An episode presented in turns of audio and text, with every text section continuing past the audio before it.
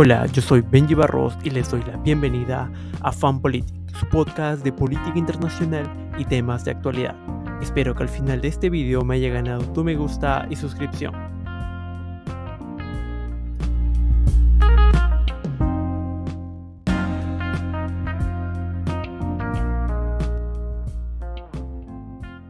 En el capítulo de hoy vamos a hablar sobre los acuerdos de paz entre Etiopía y los líderes militares de Tigray. Pero antes vamos a explicar cómo surgió el conflicto. El conflicto en Tigray inició el 4 de noviembre de 2020, cuando el primer ministro de Etiopía, Abiy Ahmed Ali, decidió posponer las elecciones debido a la pandemia del COVID-19, lo que provocaría que las autoridades de Tigray, una región de Etiopía situada al norte del país, realizaran sus propias elecciones, a lo que el gobierno reaccionaría frustrado y molesto enviando al ejército etíope para mantener el orden en dicha región, provocando así que los líderes reaccionaran mediante el uso de la fuerza, es decir, mediante el uso de las armas, lo que causaría una cruenta guerra civil entre el gobierno central y dicha región.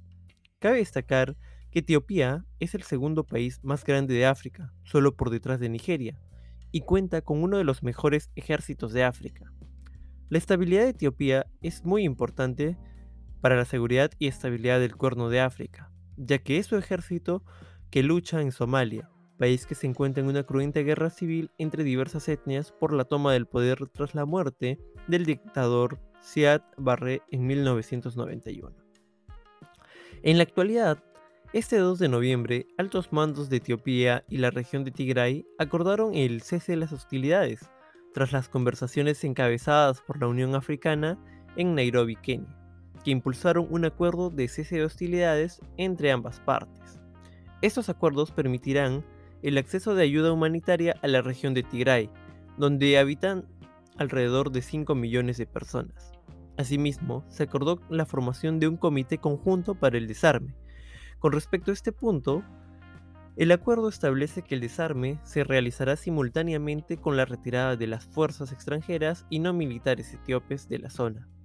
Miles de personas han muerto en esta cruenta guerra, no solo por las bombas y las balas, sino también por el hambre y las enfermedades, ya que las fuerzas federales bloquearon las principales vías de acceso a la región para de esa manera poder presionar a la rendición de las fuerzas del Tigray mediante el hambre y las enfermedades.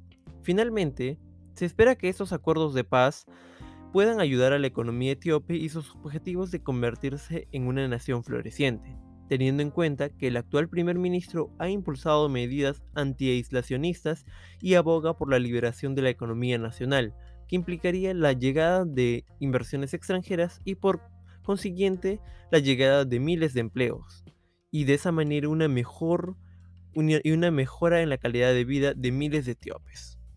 Bueno, eso sería todo por el capítulo del día de hoy. Espero que les haya gustado. No se olviden de dejar su reacción, suscribirse y dejarnos un comentario. Bueno, muchas gracias.